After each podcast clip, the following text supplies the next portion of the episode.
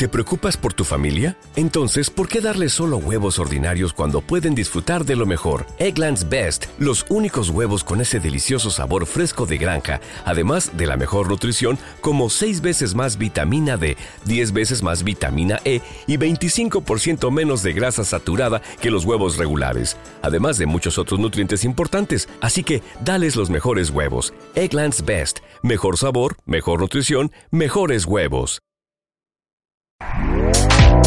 Este podcast forma parte de Evox Originals. Disfruta de este avance.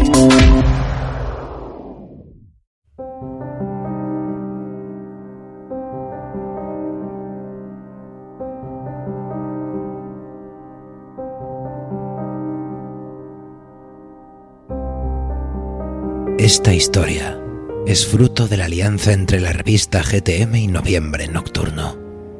Si quieres formar parte de nuestro culto primigenio, suscríbete a GTM a través de su web en gamestribium.com o en nuestro podcast Daybox.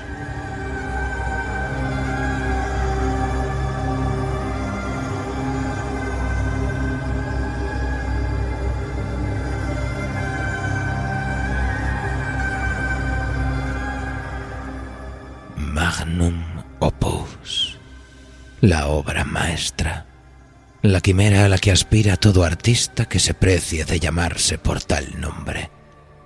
El amor, la locura y la muerte, golpes en la puerta, pasos en el corredor, un hombre ante un lienzo.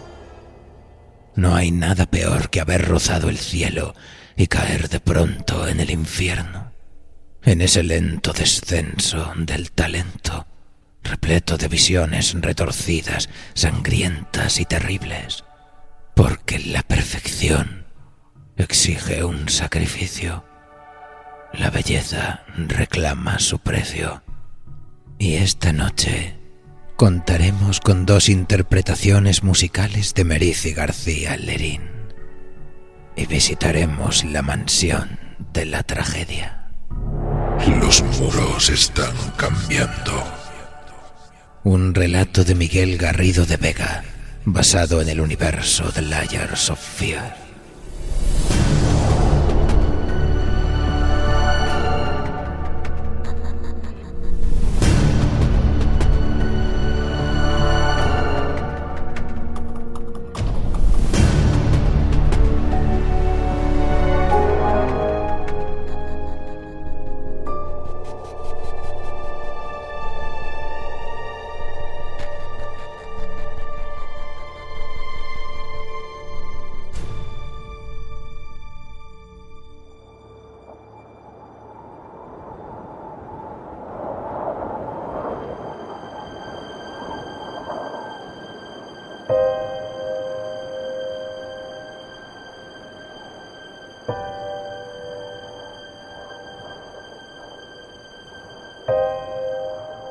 Todas las obras de arte deben empezar por el final.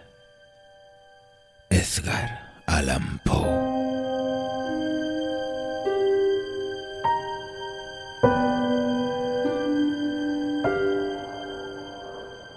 ¿Qué hacemos cuando erramos? En la mansión, el viento arrulla una sala cerrada. Dentro titilan las lámparas. Hay arcones, estantes, cajones cerrados y recovecos a los que la luz no llega. Hay listones de pan de oro, bocetos al carboncillo, escorzos, cuadros colgados, tarros de cristal henchidos de líquido. Y hay un hombre con un lienzo. ¿Qué hacemos cuando erramos? Solía decirle el maestro a ese hombre. El hombre, recuerda su voz de caverna. Recuerda el olor a tabaco, el tabique cincelado, las arrugas por tener que repetirle la pregunta al joven discípulo. Sí, maestro. En los brazos del artista, el vello se eriza igual que lo hacía entonces, décadas atrás. También hoy achica los ojos y dispone el trazo.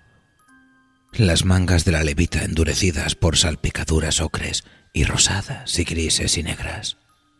Sus dedos rojos guían al pincel con nervio y difuminan una mejilla, extienden pequeñas luces por la solapa. Sus dedos crean. No, maestro, no en esta ocasión. Esta será mi magnum opus.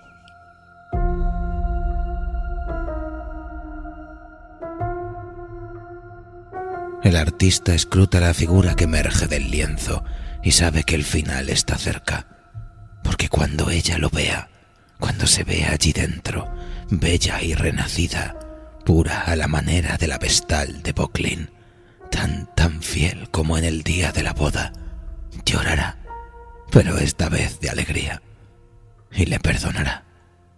Las horas sin dormir, el silencio, el dolor en los nudillos, la sed, el dolor en las rodillas, el crujir nocturno de la madera.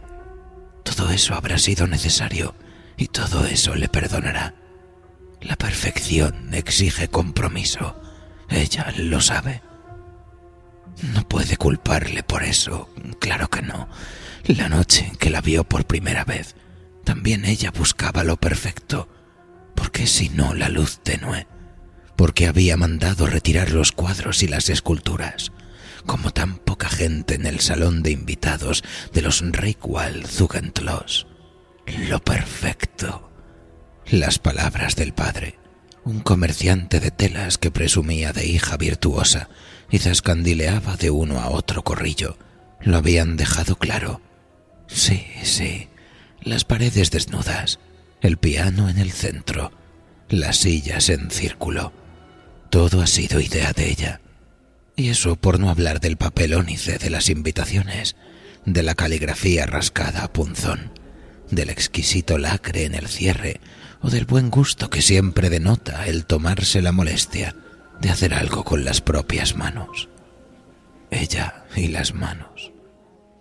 El dramaturgo los ministros. ¿Te está gustando lo que escuchas? Este podcast forma parte de Evox Originals y puedes escucharlo completo y gratis desde la aplicación de Evox. Instálala desde tu store y suscríbete a él para no perderte ningún episodio.